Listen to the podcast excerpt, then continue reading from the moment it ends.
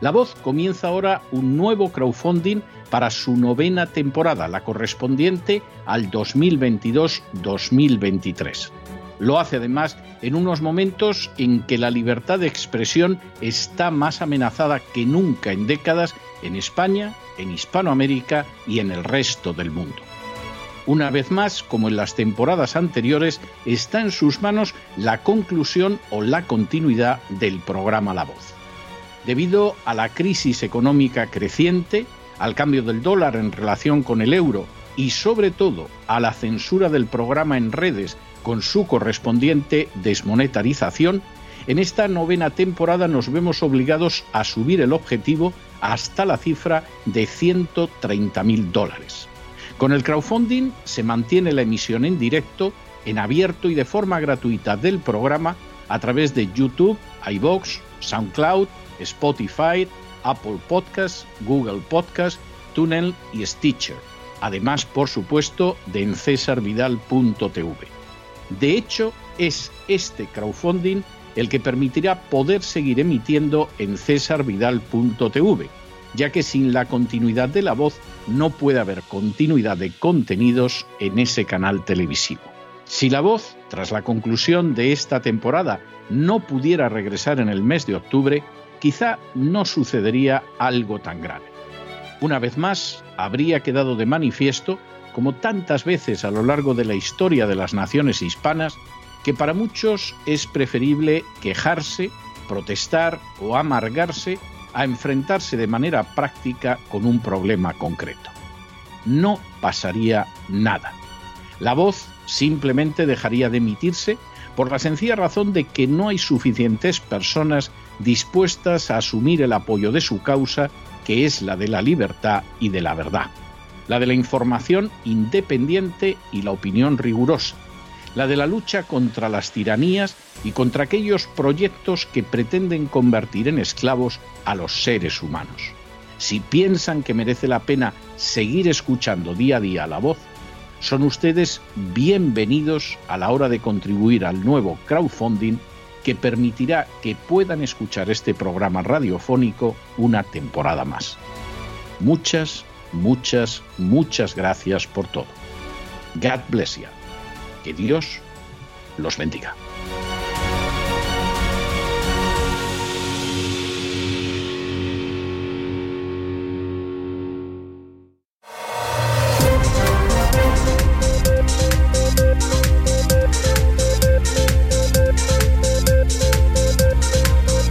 Las noticias del día. Estamos de regreso y estamos de regreso después de ese editorial donde les hemos tenido que relatar la enésima villanía, la enésima canallada, el enésimo crimen de la agencia tributaria. Es que lo de la agencia tributaria en España es esto que cuentas en cualquier país civilizado y te miran y te dicen, pero eso será en alguna dictadura del África negra. No, señor, Jesús Gascón no es un negro. Si lo ven ustedes, verán que no se parece a Idi Amin dada lo más mínimo. Pero tanto él como sus esbirros, bueno, ríanse ustedes de la manera en que se han defecado en la legalidad algunos de los peores dictadores. La agencia tributaria, que es un organismo esencial de robo, saqueo y expolio, no piensen ustedes en otra cosa, porque si ustedes piensan que es para pagar la educación, la sanidad y tal, es que ustedes no saben de qué va la vaina. O sea, todavía no se han enterado de lo que es el sistema español. El sistema español es un sistema que, como los sistemas del antiguo régimen, los anteriores a la Revolución Francesa, roba, expolia y saquea a todos aquellos que producen riqueza en mayor o menor medida en beneficio de unas castas privilegiadas y de sus paniaguados. Y eso es lo que pasa en España. A ustedes les roban, les saquean, les expolian y lo hacen simplemente para poder llenar el presupuesto y que eso se lo lleven pues los empresarios, los partidos políticos, los sindicatos, la Iglesia Católica, las ONGs, la mafia feminista, etcétera. Y el instrumento privilegiado, no el único, pero un instrumento privilegiado en ese robo, en ese saqueo, en ese expolio, es la agencia tributaria. Y por si quedara alguna duda, pues a los sicarios se les paga un bonus, no sea que en algún momento, por esa tradicional holgazanería que tienen muchos funcionarios, decidieran robar menos a los contribuyentes. Todo esto, además, viene apoyado por un sistema absolutamente maligno e inicuo que hace que, en apariencia, el contribuyente esté protegido. Entonces, cuando llega el sicario, se inventa absolutamente las cosas, mezcla circunstancias que no tienen nada que ver, intenta ver cómo roba a la persona lo más posible, porque él quiere cobrar sus bonus, claro, es un prevaricador nato. Bueno, cuando eso sucede, pues daría la sensación de que el contribuyente puede ir inmediatamente a la Administración de Justicia y que la Administración de Justicia lo proteja porque se da la circunstancia de que más del 51% de las causas que llegan a la Administración de Justicia las pierde la agencia tributaria. Prueba más que sólida de que son la prevaricación sistemática. ¿Cómo hacemos que la gente se desmoralice y no vaya a la Administración de Justicia? Creamos el TEAC. Y entonces el TEAC, con eso de que tiene nombre de tribunal, parece Administración de Justicia, pero no lo es. No lo es. Es uno de los adminículos del Ministerio de Hacienda. Y claro, esto es fantástico. Ustedes imagínense que tienen un juicio con un vecino que tiene un campo al lado del suyo y que les roba un trocito de su campo porque ha llegado a la conclusión de que por qué no va a poder el poder plantar viñas en el campo que es de ustedes y se lo quita. Entonces ustedes inmediatamente, vamos, hay que llamar a la policía y que iniciar una acción legal. Yo tengo que recuperar mi campo. Y entonces cuando usted llega ante el tribunal, resulta que el tribunal está formado por su vecino y por sus parientes. Y ustedes dirían, pero hombre, por Dios, esto es una burla, esto es inaceptable. Eso es lo que pasa en España con el TEAC. El TEAC no es un tribunal en un sentido real de lo que debe ser un tribunal. El TEAC es un instrumento del propio Ministerio de Hacienda. Y cuando usted llega y dice, oiga, que el buscabonus ese, cuyo padre es absolutamente desconocido, aunque su madre sea una santa, resulta que me ha hecho aquí una inspección que es criminal, me roba, etcétera, etcétera, entonces quien decide es el propio Ministerio de Hacienda. Y claro, como ustedes comprenderán, a ustedes pobres infelices, ¿cómo les va a dar la razón si lo que pretende es robarles de manera impune. Es imposible. Ese es el sistema español. Es algo tremendo. Claro, uno dice, bueno, no me da la razón el TEA, que es el Ministerio de Hacienda, sigo pleiteando. Sí, pero enfrente usted tiene a todo el aparato del Estado decidido a robarlo y además pagado con lo que le han robado a usted. Y usted para defenderse tiene que contratar además un abogado. Y claro, ya esto es el remate.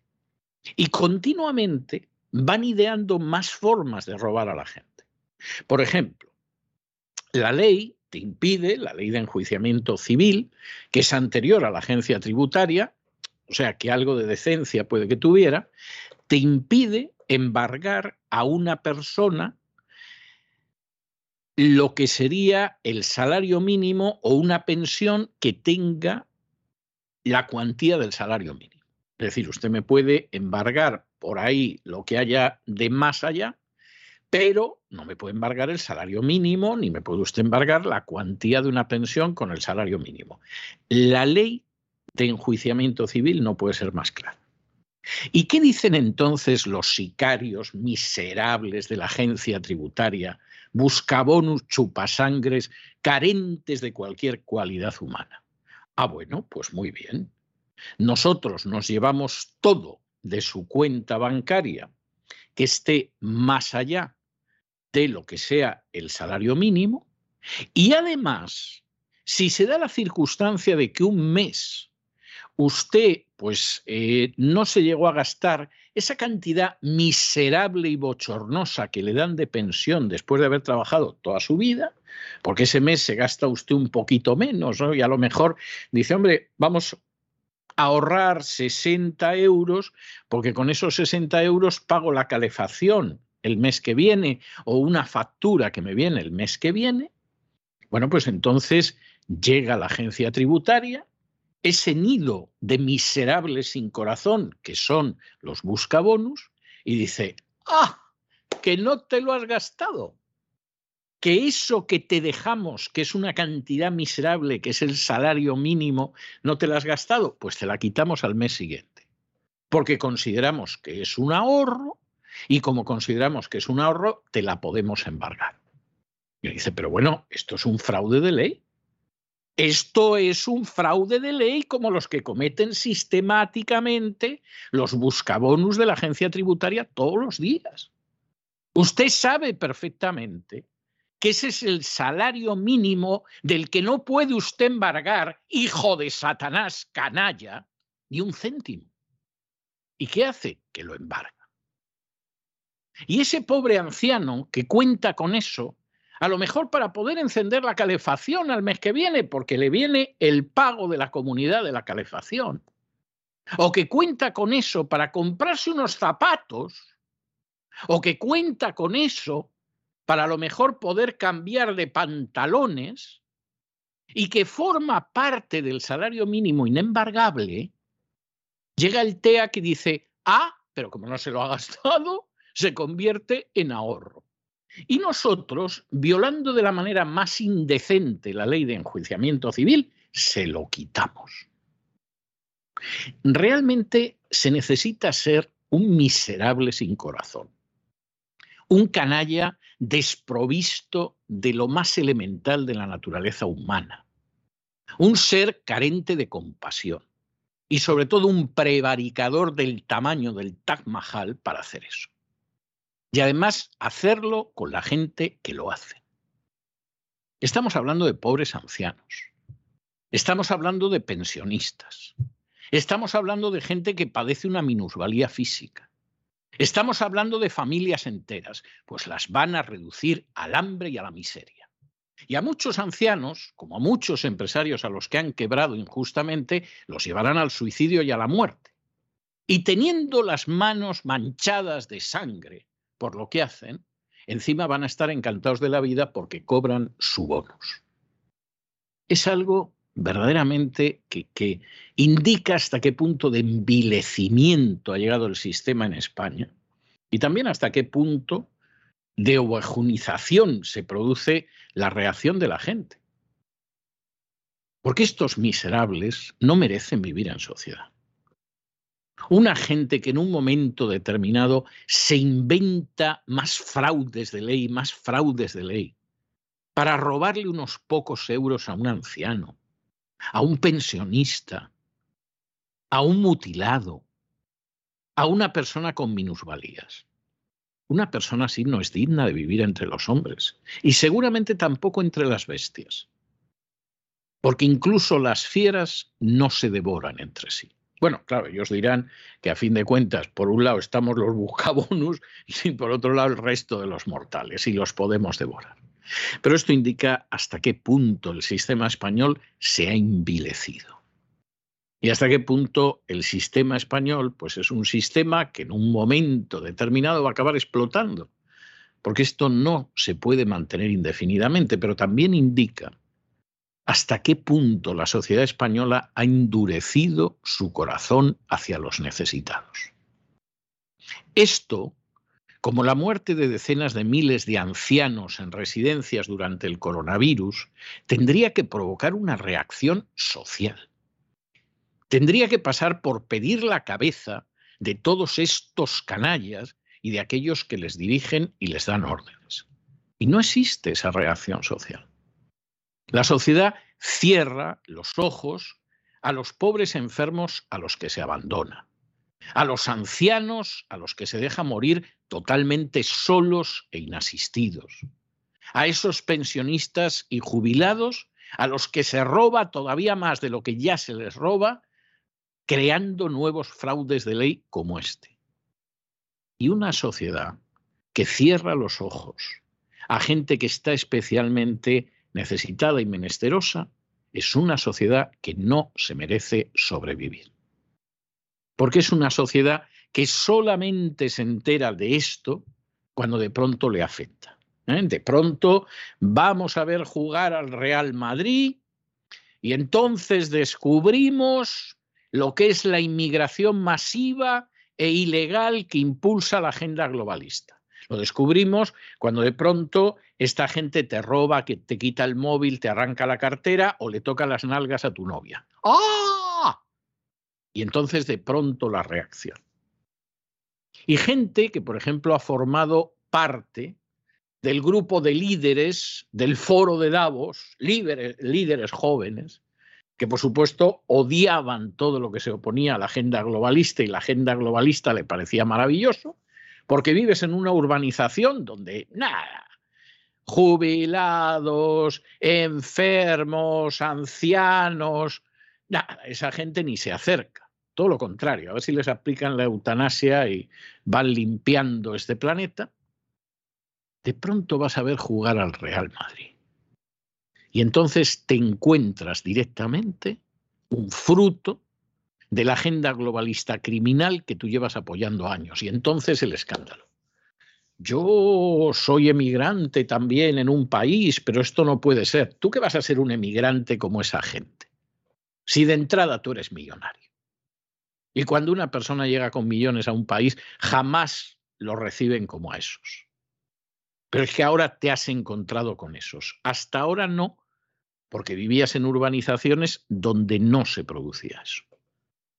Y ahora de pronto han estado a punto de quitarte el teléfono móvil o de quitarte la cartera y ¡oh! esto no puede ser, esto, esto es por tu culpa. Igual que a esos pobres ancianos, a esos pobres pensionistas, a esa gente que no tiene ni siquiera para subsistir, se la sigue convirtiendo en víctimas del fraude de ley sistemático que perpetra la agencia tributaria y tú miras para otro lado y como miras para otro lado, cualquier cosa que suceda en el futuro, te la mereces. Porque ha habido decenas de miles de ancianos muertos en residencias con la excusa del coronavirus y tú te has callado. Porque hay pobre gente a la que le roban hasta el último céntimo y si les dejan algo están pensando en cómo robárselo también y tú te has callado porque se pervierte a pobres niños desde los tres años con una ideología miserable como la ideología de género, y tú te has callado. Porque se arranca a niños de sus padres para entregarlos a abusadores sexuales, que a lo mejor están casados con políticas de altísimo rango, y tú te has callado.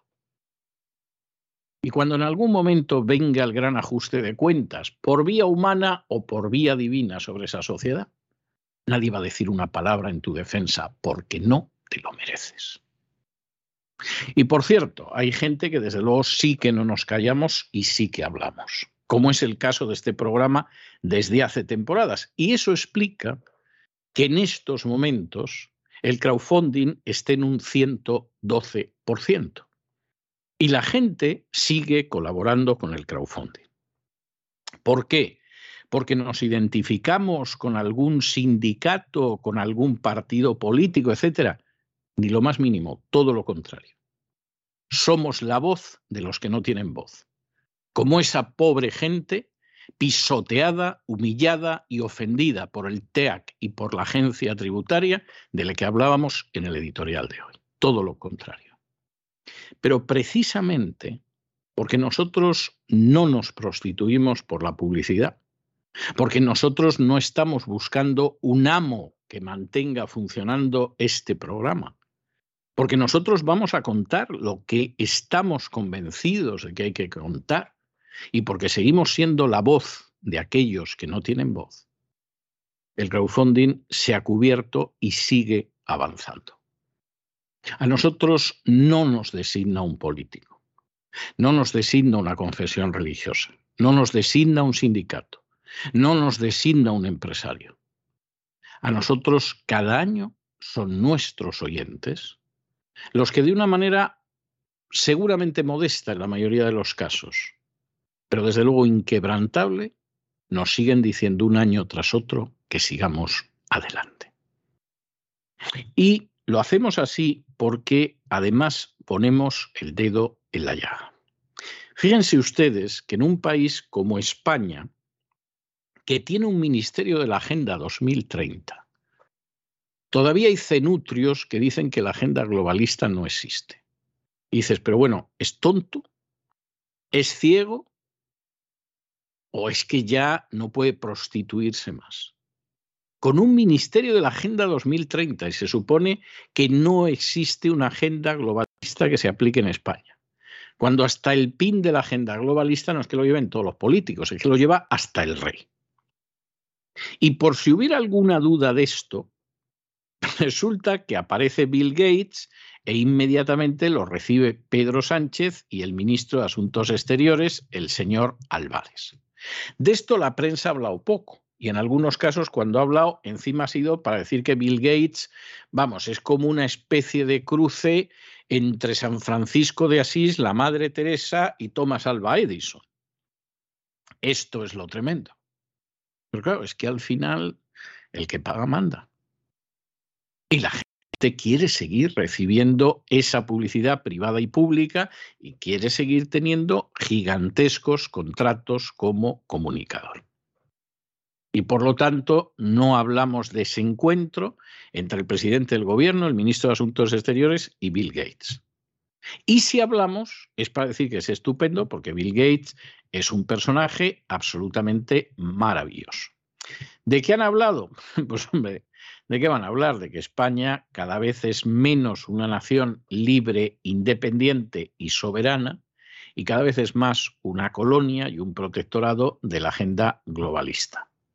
E incluso, incluso, de manera, pues, eh, si ustedes quieren, oficial, ya nos hemos enterado de que han hablado del clima, de las redes inteligentes, de la transición eh, ecológica y, por supuesto, de la alimentación, de salud y de la ideología de género. Vamos, como para no pegar ojo. Hablar de energía, alimentación, salud y género con Guillermito Puertas es para echarse a temblar.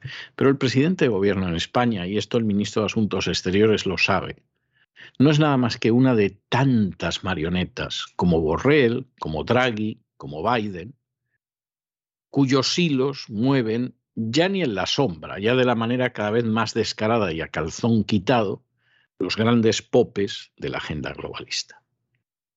Y por supuesto no esperen ustedes libertad y prosperidad por ese camino.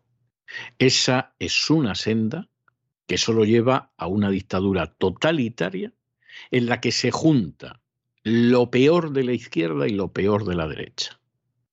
Lo peor del capitalismo con lo peor del socialismo. En fin, examinamos estas y otras cuestiones que les afectan con la ayuda extraordinaria de María Jesús Alfaya. María Jesús, muy buenas noches. Muy buenas noches, César. Muy buenas noches a todos los oyentes de La Voz, a quienes queremos agradecerles que hemos conseguido el crowdfunding de La Voz para poder continuar una temporada más. Muchísimas gracias. La causa de la verdad y la libertad se lo agradecerá, pero decirles que todavía sigue este crowdfunding abierto y si quieren seguir colaborando para este programa, pues se lo agradecemos. Dios les bendiga y así La Voz se sigue escuchando y con nuevos contenidos. Y vamos con España, donde tenemos, como saben, un Ministerio de Agenda 2030. Y pese a esto, todavía hay personas que no saben qué es la agenda globalista o que no creen que exista. Hace unos días el presidente del gobierno Pedro Sánchez, el ministro de Exteriores José Manuel Álvarez y otros altos cargos del gobierno se reunieron con el magnate Bill Gates. Un encuentro al que no dieron mucho bombo y tampoco hubo rueda de prensa para que conozcamos de qué han hablado. Únicamente el pasado 27 de mayo la web oficial de la Moncloa escribía cuatro líneas y colgaba unos vídeos del encuentro. La web de Moncloa decía lo siguiente, se lo vamos a leer. El presidente del gobierno, Pedro Sánchez, ha recibido al presidente de la Fundación Bill y Melinda Gates, Bill Gates. Durante el encuentro han abordado los grandes retos globales, como la lucha contra el cambio climático y la necesidad de cumplir los Objetivos de Desarrollo Sostenible de Naciones Unidas. Sánchez y Gates han hablado también del compromiso de España con la salud global, de la donación de vacunas contra la COVID-19 un tema en el que ambos líderes están comprometidos y también de la necesidad de fortalecer las estructuras multilaterales para estar preparados ante posibles pandemias. Y continúa diciendo esta breve nota de prensa en la web de la Moncloa. Los líderes han tratado la crisis alimentaria y la crisis energética, agravadas por la guerra en Ucrania. Sánchez y Gates han coincidido en su interés en profundizar en la colaboración entre el Gobierno de España y la Fundación Gates en temas de innovación en el sector de la energía. En concreto, podrían cooperar para acelerar la transición ecológica, profundizar en los vínculos entre clima y seguridad y en temas de interconexiones y redes inteligentes. Por su parte, Bill Gates ha coincidido con Sánchez en su interés por profundizar en la colaboración entre el Gobierno de España y la Fundación Gates en temas de innovación en el sector de la energía, la alimentación, la salud y el género. Después también en las redes sociales que mostraban fotos del evento, el ministro de Exteriores, por ejemplo, decía lo siguiente que han hablado sobre la importancia del partenariado público-privado en cooperación para salud, género, adaptación climática y transición y seguridad energética. Como ven, pura agenda globalista, es decir, lo que ya apuntaban en el evento 201 organizado por el Foro de Davos en el año 2019, que quieren colaboración, este partenariado público-privado, es la colaboración entre el ámbito público y el privado, para hacer, por ejemplo, frente a pandemias y luchar, añaden, contra la desinformación. Es decir, desinformación es lo que se sale del discurso oficial que le interesa a la agenda globalista. ¿Quieren entonces ustedes más evidencias de que España está rendida a la agenda globalista? El presidente Pedro Sánchez y la plana mayor del gobierno sacan pecho porque Bill Gates ha venido a visitarles. Gates, uno de los ideólogos de este plan global mundial totalitario que quiere personas sometidas, que no piensen, adoctrinadas, en las que no exista en esta sociedad propiedad privada y que la gente viva de paguitas para tenerlas controladas. No tendrás nada y serás feliz, como saben, es el lema de esta agenda, el sueño de cualquier comunista. Bueno, y hoy empezábamos el editorial y luego lo recordábamos en el boletín informativo hablando de cómo en la prevaricación más pastosa y vomitiva la agencia tributaria se dedica a robar a los pobres infelices a los que solo les queda el salario mínimo interprofesional, pero ahora ni el salario mínimo interprofesional. En otras palabras, no dejen ustedes ese dinero en el banco. En el momento en el que les llegue a ustedes el dinero del salario mínimo interprofesional, cualquier cosita que les sobre, sáquenla del banco sáquenla, porque se la van a robar al mes siguiente, ni van a respetar ese límite que marca la ley de enjuiciamiento civil. Solo quieren robarles, ustedes no les importan. Son como el que coge un cerdo y lo mata por mucho que chille para inflarse a comer carne de cerdo durante la matanza. Saquen ese dinero del banco. En el momento en el que llegue el dinero, sáquenlo porque inmediatamente llega la agencia tributaria y les roba todo. Y si no se han gastado ustedes 10, 15, 20, 30 euros de ese salario mínimo interprofesional que teóricamente es intocable, ellos van y se lo roban.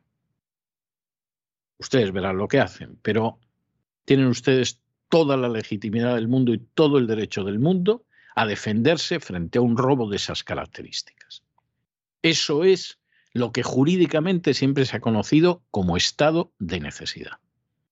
Y ustedes están en un estado de necesidad. No tienen por qué pagar los bonus de los canallas que se dedican desde la agencia tributaria a perseguir a los contribuyentes y a convertirlos en víctimas de sus prevaricaciones.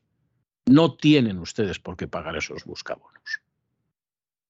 Y no tienen por qué pagar esos bonos. Y por cierto, la segunda noticia es fantástica. Ahora resulta, ustedes saben que hay mucha gente que la declaración de la renta le resulta muy compleja y te la hace la propia agencia tributaria.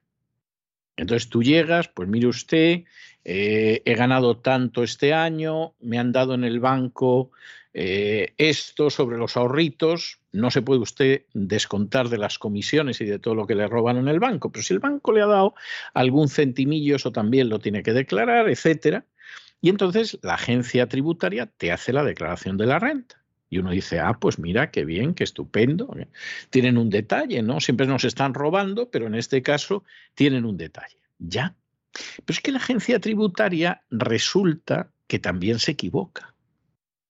Sí, sí, sí, sí, sí, sí. Esta gente nunca se equivoca a favor del contribuyente. Siempre se equivocan a favor de ellos, pero se equivocan. Y entonces, luego resulta que después de que la declaración de la renta te la ha hecho un sicario de la agencia tributaria, te llega una nota en la que te dicen que hay errores y que tienes que pagar una serie de cantidades. Y uno dice, pero bueno, vamos a ver, pero si es que esta declaración me la hicieron ustedes. Si no es que yo quiera esconder 200 euros que había por aquí, si yo les dejé a ustedes todos los papeles para que me hicieran la declaración, sí, y te la hemos hecho mal. Y ahora te multamos y además te imponemos una sanción como si hubieras incurrido en negligencia, en dolo, en ocultación de datos o en mala fe. ¿Esto es medio lógico? No, esta es otra canallada esta es otra muestra de prevaricación sistemática. Esta es otra ilegalidad propia de la agencia tributaria. ¿Cuál es la finalidad? Robarles a ustedes a manos llenas. Inventarse interpretaciones de la ley para expoliarlos más. Incurrir en mala práctica que acaben pagando ustedes. Y esta ya es el remate. Esta gente llega, les hace la declaración de la renta comete supuestos errores. Y a continuación les abre una inspección y les enciende el pelo lumbre con una sanción, como si tuvieran ustedes la culpa, por una declaración que ha hecho uno de sus sicarios. Y hay quien se crea que esto es un error. Sinceramente, ustedes se llevan la mano al corazón y se creen que eso ha sido un error. Y el cargarles a ustedes con la culpa del supuesto error del sicario ¿Alguien puede creer que eso es inocente? Pues esta es la situación en España y si los ciudadanos no reaccionan, que no esperen que esto lo va a solucionar ningún político, no lo va a solucionar, porque ellos, igual que los buscabonus, viven del dinero que a ustedes les sacan. Y si no se han dado cuenta ustedes de eso, es que de verdad que no saben el país en el que están viviendo. Hemos conocido algo que están denunciando los contribuyentes desde hace años y también conocen los asesores fiscales que alertan de cómo tienen los inspectores y los empleados de Hacienda tan automatizada la presentación de sanciones para sacar dinero a los ciudadanos que incluso imponen sanciones cuando son los propios funcionarios públicos quienes realizan estas declaraciones de la renta. Son ellos los que se equivocan en la confección de la declaración de la renta y multa al canto para el contribuyente. Es algo increíble. Los afectados y los asesores no entienden esto, evidentemente. Lo ha hecho el propio funcionario de Hacienda. Y cuando hay multa es cuando hay negligencia, cuando hay dolo, cuando hay ocultación de datos o mala fe. En ese caso es cuando Hacienda pone sanciones, que tampoco se entiende, porque muchas veces consideran mala fe o dolo donde no la hay. Y si la negligencia la ha cometido el funcionario público, ¿por qué no le ponen a él una multa? Les vamos a contar algunos ejemplos reales, como es el caso de un contribuyente que en el ejercicio fiscal del año 2018 realizó unas obras en un piso arrendado de su propiedad. El importe de las facturas ascendió exactamente a 8.682,13 euros. Acudió a una oficina de la agencia tributaria para la realización de la declaración de la renta. Esta la confeccionó un funcionario público habilitado Hizo lo que le pidió, presentó las facturas, el funcionario consideró que se trataba de un gasto fiscalmente deducible por obras de conservación y reparación, incorporó dicha cantidad en la casilla que consideró pertinente. Como el gasto era superior, el exceso de dichas cantidades se fue incorporando en años sucesivos, ya que según la ley del IRPF se pueden compensar en los siguientes cuatro ejercicios. En los años siguientes, la declaración también fue elaborada por un funcionario público habilitado. En el primer trimestre del año 2022, la agencia tributaria procedió a una revisión limitada por los rendimientos inmobiliarios relacionados con la propiedad arrendada de los años 2018, 2019 y 2020, presentando una propuesta de liquidación provisional al haber detectado que dichas deducciones no eran correctas, puesto que se trataba no de un gasto de reparación y conservación, siendo dicho gasto amortizable, que tiene un tratamiento fiscal diferente, lo que derivó en propuestas de liquidación de dichos ejercicios 2018, 2019 y 2020 en liquidación provisional. El contribuyente presentó alegaciones, algunas de ellas favorables, como el que se aceptara poner como importe de amortización del inmueble el valor de adquisición más los tributos derivados del mismo y no el valor de construcción, una vez fue descontado el valor del suelo, como en su momento decidieron poner los funcionarios públicos habilitados que elaboraron la declaración. Esta situación también provocó un perjuicio económico del que, en cambio, este contribuyente nunca ha sido resarcido. Dichas propuestas no solo terminaron con la devolución de la cantidad en su día no ingresada, como sería de suponer, sino también con la imposición de los correspondientes intereses de demora y además con una sanción económica del 50% de la cantidad no ingresada, a la que se aplican determinados descuentos si el contribuyente renuncia a poner recurso oponiéndose a ella. Impresionante.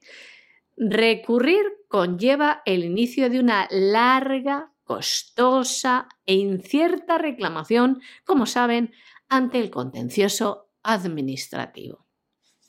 Ya ven, hechos probados. Y como dicen, no ha existido ni dolo, ni negligencia, ni ocultación de datos, ni mala fe. Los gastos de las facturas son ciertos y legales se equivoca el funcionario de Hacienda y ¿quién paga con las consecuencias? Ustedes, queridos niños, nosotros, los pobrecitos borreguitos españoles. Nos vamos a Hispanoamérica y por supuesto la noticia de este fin de semana en Hispanoamérica era que Gustavo Petro no conseguía imponerse en la primera vuelta. Ustedes saben que había una serie de proyecciones, yo creo que en muchos casos más de deseos que de un análisis imparcial, que decían que Petro podía en la primera vuelta convertirse en el próximo presidente de Colombia. Bueno, a nosotros eso nos parecía muy difícil. No es que fuera del todo imposible, a veces te puedes llevar sorpresas, pero nos parecía muy difícil. Petro al final ha acabado obteniendo un 40% de los votos, que está muy bien. Es el candidato que ha sido más votado. El siguiente, que es Rodolfo Hernández, pues resulta que tiene un 28%, o sea que esto no tiene más vuelta de hoja. Y luego ha habido una serie de candidatos que iban en la línea de defender la vida, la familia, defenderse contra la ideología de género, y esa gente ni se les dejó aparecer en los medios de comunicación. No fuera que alguien en Colombia se diera cuenta de que la agenda globalista no solo la impulsa la izquierda, sino también la derecha. Y que Iván Duque, como algún otro presidente de la derecha que lo ha antecedido, iba exactamente en la línea de sumisión a la agenda globalista. Claro, ahora de nuevo viene el juego falso. Eh, pues eh, a lo mejor la derecha consigue imponerse a la izquierda y salva a Colombia de males, pero ¿cuándo ha salvado la derecha, salvo en algún momento muy puntual, de males a Colombia? Si la mayor parte del tiempo en Colombia, que tiene una historia apasionante, pero también muy trágica, la mayor parte del tiempo ha gobernado la derecha. Es, una de esas cosas que dices, pero bueno, vamos a ver, o sea, en la época de la gran violencia, cuando el país ha estado sumido en una guerra civil, cuando han sucedido infinidad de cosas, pues sí, quien ha gobernado ha sido la derecha. Y salvo en algún caso, lo ha hecho bastante mal. Y ahora mismo salen de una presidencia de la derecha sometida a Soros de una manera escandalosa bueno, no solo sometida a Soros, sometida también a la OTAN, porque ya nos contarán ustedes por dónde pasan los intereses nacionales de Colombia para convertirse en socio de la OTAN y mandar militares colombianos a Ucrania a que entrenen a los ucranianos, que alguien nos lo explique. ¿eh? ¿Desde cuándo Colombia tiene como parte de sus intereses lo que pasa en el este de Europa? Porque a pesar de que durante décadas hemos estudiado la historia de Colombia, no lo vemos por ningún sitio. Estas elecciones, lamentablemente, gane o no gane Petro, tienen todo el aspecto de acabar con una victoria de la agenda globalista. Y si eso sucede, realmente el panorama que se le abre a Colombia o que se le continúa a Colombia verdaderamente es tremendo verdaderamente tremendo.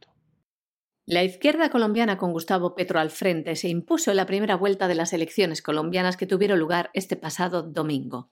El candidato de la coalición de izquierda, Pacto Histórico, obtuvo un 40,32% de los votos, lo que supone 8 millones y medio de papeletas para él. El doble de los votos obtenidos en los pasados comicios del año 2018. Pero Gustavo Petro necesitará un millón de votos más si quiere gobernar en Colombia.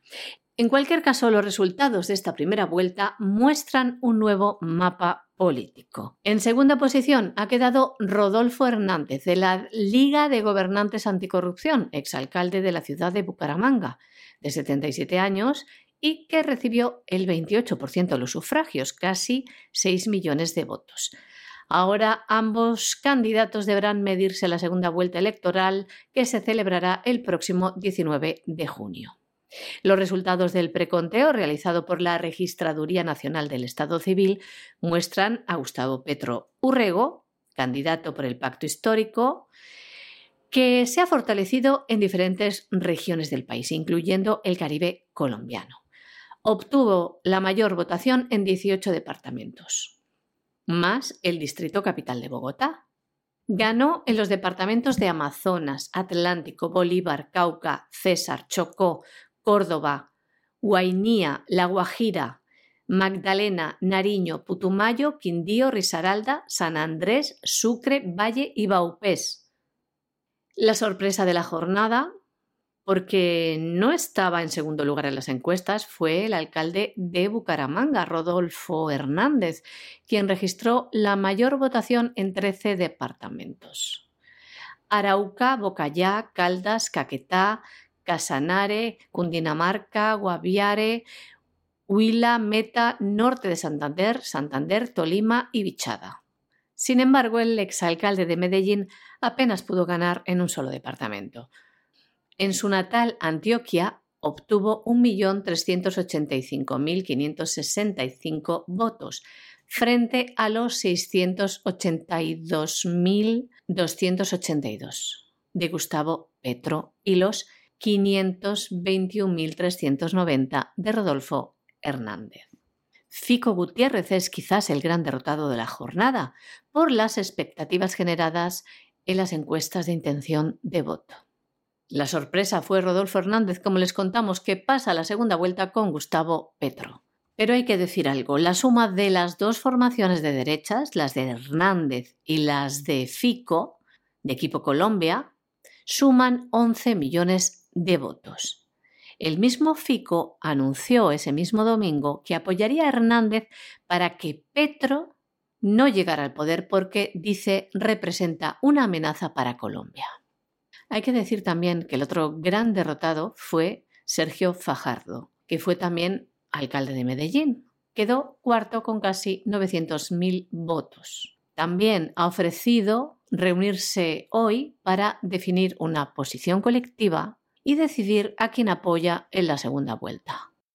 Bueno, y la Fiscalía del Perú ha anunciado que va a investigar al presidente Pedro Castillo por una presunta comisión de delitos de organización criminal, tráfico de influencias y colusión agravada. Eh, esto es cierto, es decir, esto es algo que efectivamente se corresponda con la realidad. Esto presuntamente podría ser cierto. Y de hecho, la Fiscalía ha iniciado la investigación contra Castillo porque en uno de los canales de televisión peruano se ha emitido un audio donde hay un empresario que se llama Villaverde y que está en prisión desde hace menos de un mes, que habla sobre licitaciones en el Ministerio de Transportes y Comunicaciones y en el Ministerio de Vivienda, Construcción y Saneamiento, donde se está hablando de cómo puede haber empresas que salgan beneficiadas.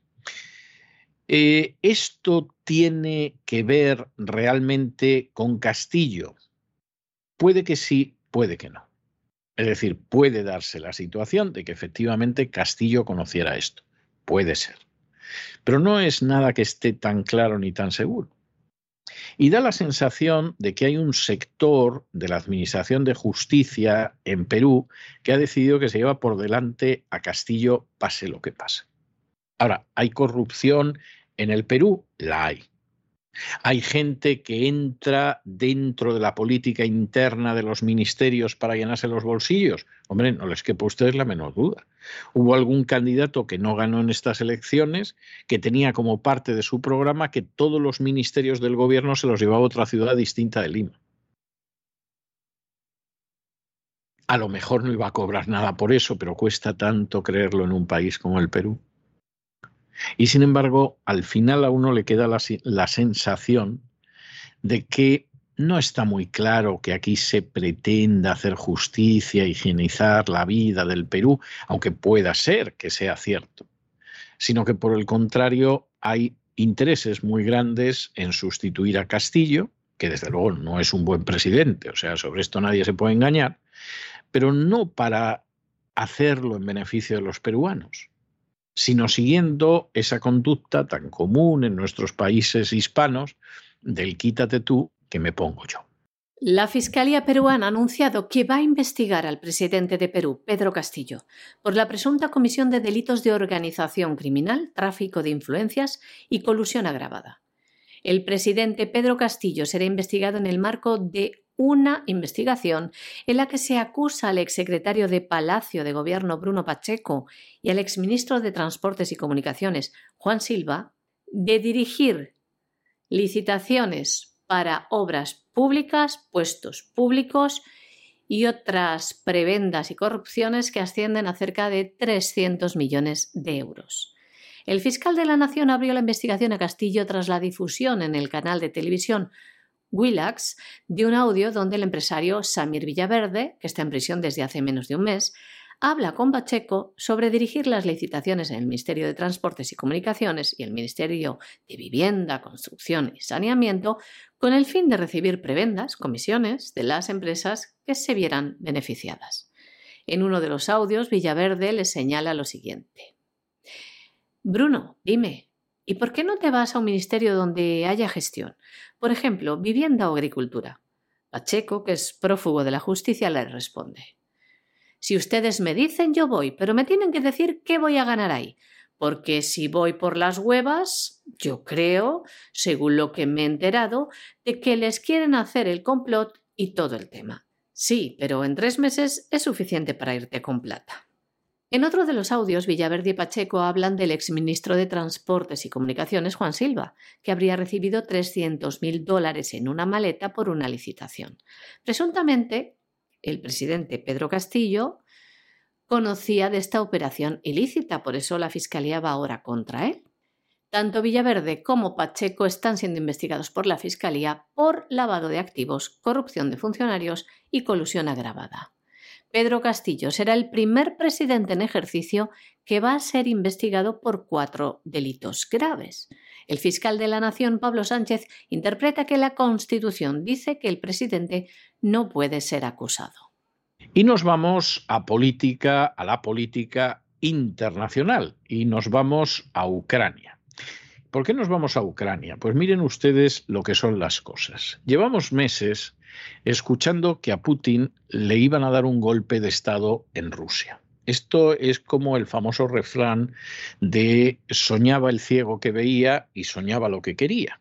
Es decir, hay una serie de cuestiones que se lanzan. Pues Putin tiene una enfermedad incurable, pues a ver si se muere y salimos adelante con toda la operación de Ucrania. Bueno, pues el ejército ruso está empantanado porque las fuerzas ucranianas resisten como leones.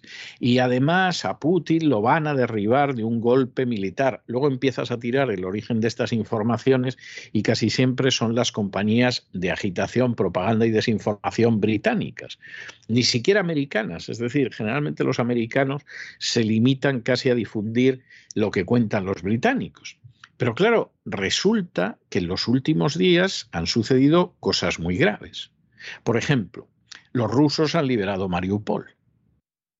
Sí, mucho comparar a Numancia con, con los nazis del batallón Azov, lo que tú quieras, pero han liberado Mariupol.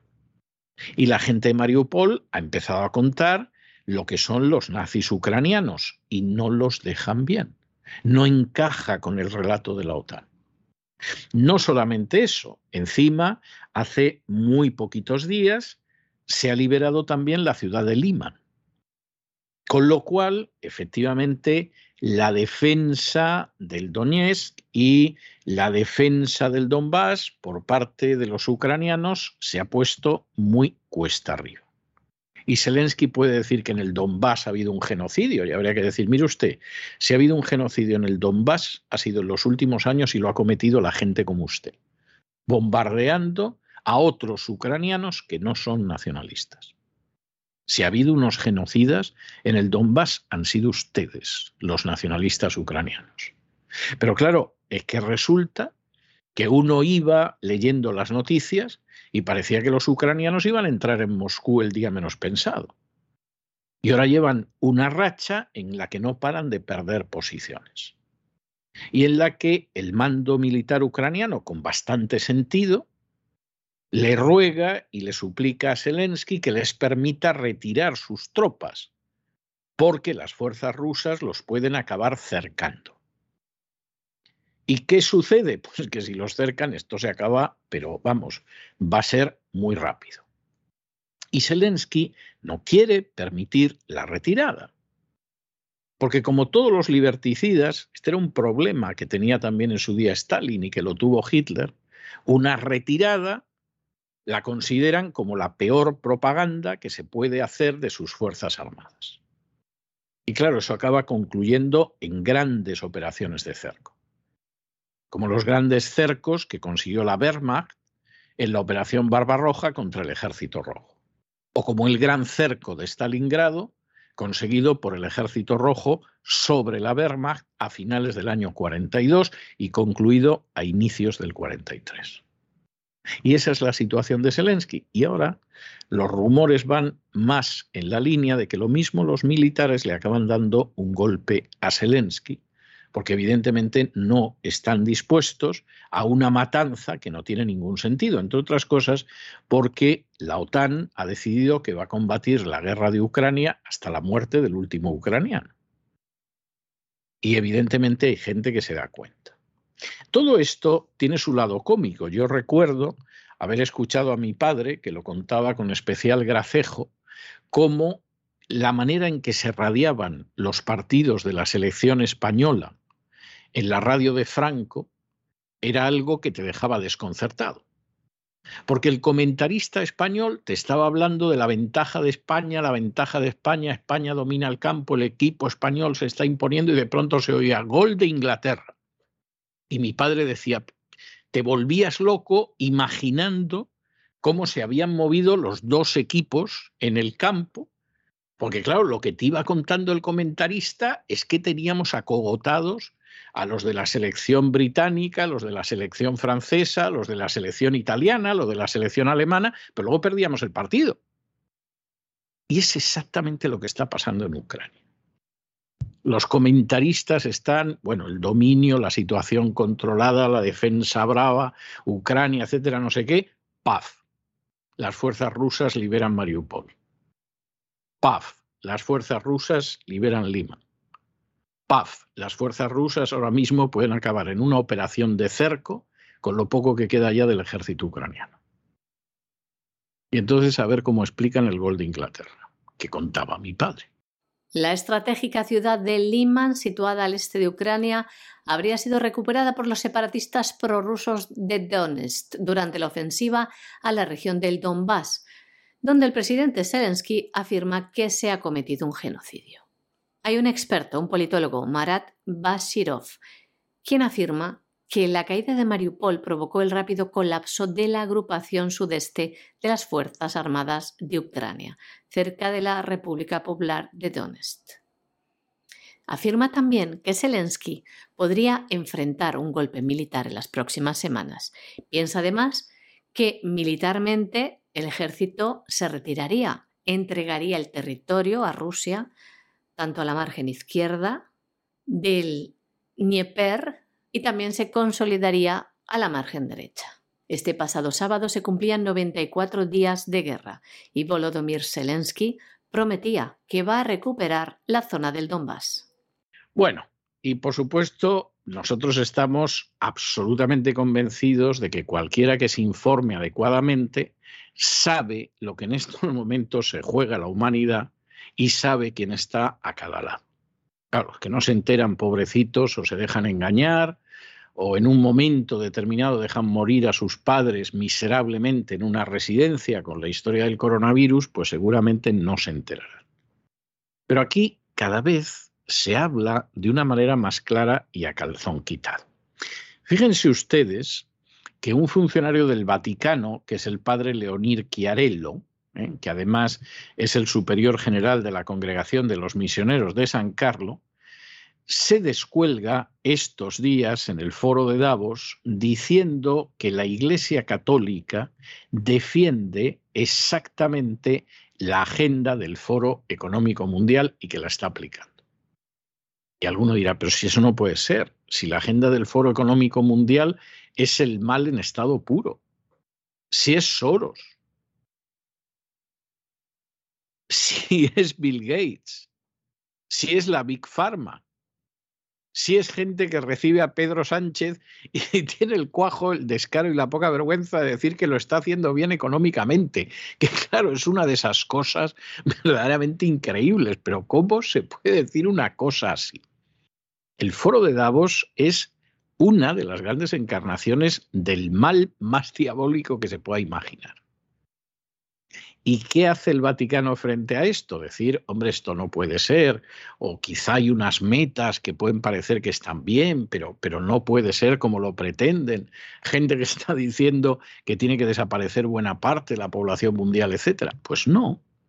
Al final, pues el padre Chiarello dice lo que algunos llevamos diciendo años. Y es que efectivamente la Iglesia Católica, no estamos hablando del católico de a pie, que seguramente ha sufrido mucho con documentos pontificios como la Laudato Si o el Fratelli Tutti, etcétera, etcétera.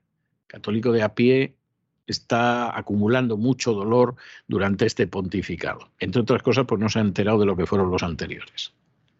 No, no, estás hablando de gente que forma parte del organigrama de poder del Vaticano. ¿Y qué dice ese organigrama de poder? Que nosotros aplicamos y apoyamos la agenda del foro de Davos. Más claro, verdaderamente imposible. Era evidente, ya se lo hemos dicho en este programa en numerosas ocasiones a través de diversas informaciones. Pero al fin alguien dentro del Vaticano lo reconoce públicamente. En concreto ha sido el padre Leonir Chiarello, superior general de la Congregación de los Misioneros de San Carlos, conocidos como los Scalabrianos ha dicho que el Vaticano está aplicando la agenda del Foro Económico Mundial, es decir, la agenda globalista. Chiarello afirma que la Iglesia Católica tiene la intención de implementar políticas y programas para poner en práctica los temas considerados por el Foro de Davos, ya que la Iglesia está comprometida con estos temas. Este clérigo está asistiendo a la cumbre de Davos, organizada por el Foro Económico Mundial. Como saben, la agenda globalista radical busca un mundo de fronteras abiertas, lo que supone una inmigración descontrolada, que es lo que llevamos años sufriendo. La agenda de género, que también sufrimos, la agenda LGTBI, la imposición, la agenda verde, que también la sufrimos, y, entre otras cosas, también la gestión de distintas pandemias. ¿Cómo no? Chiarello, a quien el Papa Francisco nombró miembro de la Congregación para los Institutos de Vida Consagrada y las Sociedades de Vida Apostólica, explicó que hay ocho temas fundamentales que el Foro de Davos está considerando en su reunión anual, incluyendo el clima y la naturaleza, una economía más justa, la salud, la asistencia sanitaria, la cooperación mundial, la sociedad y la equidad. Sí, todo muy bonito. Así, con esas palabras.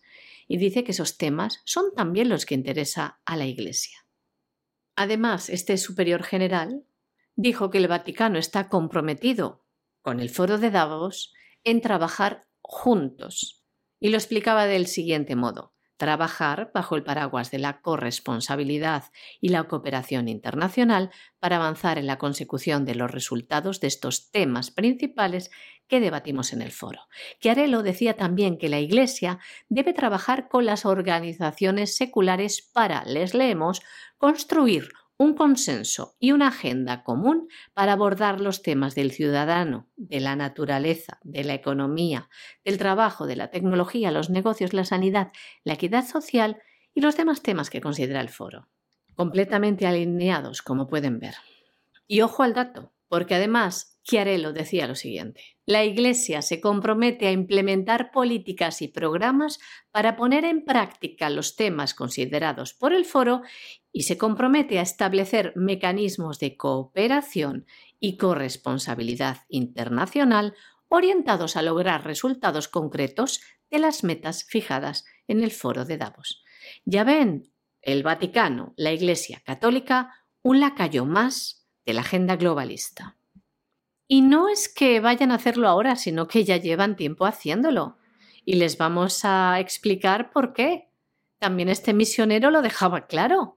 Este misionero que le gusta más estar en el foro de Davos, rodeado de poder, que las misiones en África. Decía que la Iglesia Católica ya está comprometida con los diversos temas considerados en el foro, tanto a nivel global como local. Ya está comprometida y como ejemplo de la puesta en práctica por la Iglesia Católica de la agenda del Foro Económico Mundial, nombró el qué? Las encíclicas del Papa Francisco, Laudato Si y Fratelli Tutti. ¿Ven ustedes?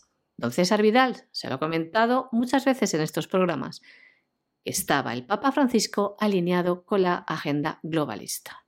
Pero agárrense que esto no termina aquí y vamos a explicarles por qué.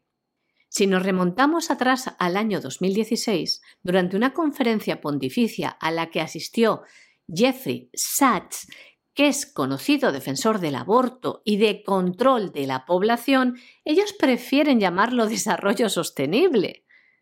Pues en ese año, en el 2016, había una conferencia pontificia a la que fue este individuo y el Papa Francisco le expresó su gratitud a Jeffrey Sachs por la aprobación de los Objetivos de Desarrollo Sostenible. Una persona que defiende el aborto y que lo promueve. Hay que decir que Jeffrey Sachs visita frecuentemente el Vaticano y también Jeffrey Sachs como ha dicho, que les acabamos de contar, el padre Leonir Chiarello, ha dicho que fue la encíclica Laudato Si del Papa la que hizo posible la aprobación de los Objetivos de Desarrollo Sostenible. ¿Quieren ustedes más evidencias de la colaboración del Papa Francisco con la agenda globalista? Son muchos grupos de la Iglesia Católica que llevan años manifestando su preocupación por el apoyo del Papa a estos Objetivos de Desarrollo Sostenible de las Naciones Unidas, que forma parte de la Agenda 2030, respaldada por el Foro Económico Mundial, el Foro de Davos, que exige el acceso universal a la salud sexual y reproductiva y a los derechos reproductivos, que ya saben ustedes que es el eufemismo que utilizan para hablar del aborto en la ONU y en la Organización Mundial de la Salud. Pues Laudato Si del Papa, ya lo ven, ayudó a esto. Y hasta aquí hemos llegado nosotros con nuestro boletín informativo de hoy. María Jesús, muchas gracias, muy buenas noches. Muy buenas noches César, muy buenas noches a los oyentes de la voz. Pero ya lo saben, no se vayan, no se vayan porque vamos a regresar enseguida con el Despegamos. Y luego, como todos los lunes, tenemos ese programa doble y sesión continua de cultura hispánica. Empezaremos hablando de la historia, nos vamos otra vez a ese periodo de los visigodos, hoy vamos a ver la época de la gran regencia ostrogoda en esa España que todavía era Hispania. Y después de la historia, en la que nos va a acompañar también don Lorenzo Ramírez, doña Sagrario Fernández Prieto nos ayudará a escribir y hablar mejor el español. De manera que no se vayan, que regresamos enseguida.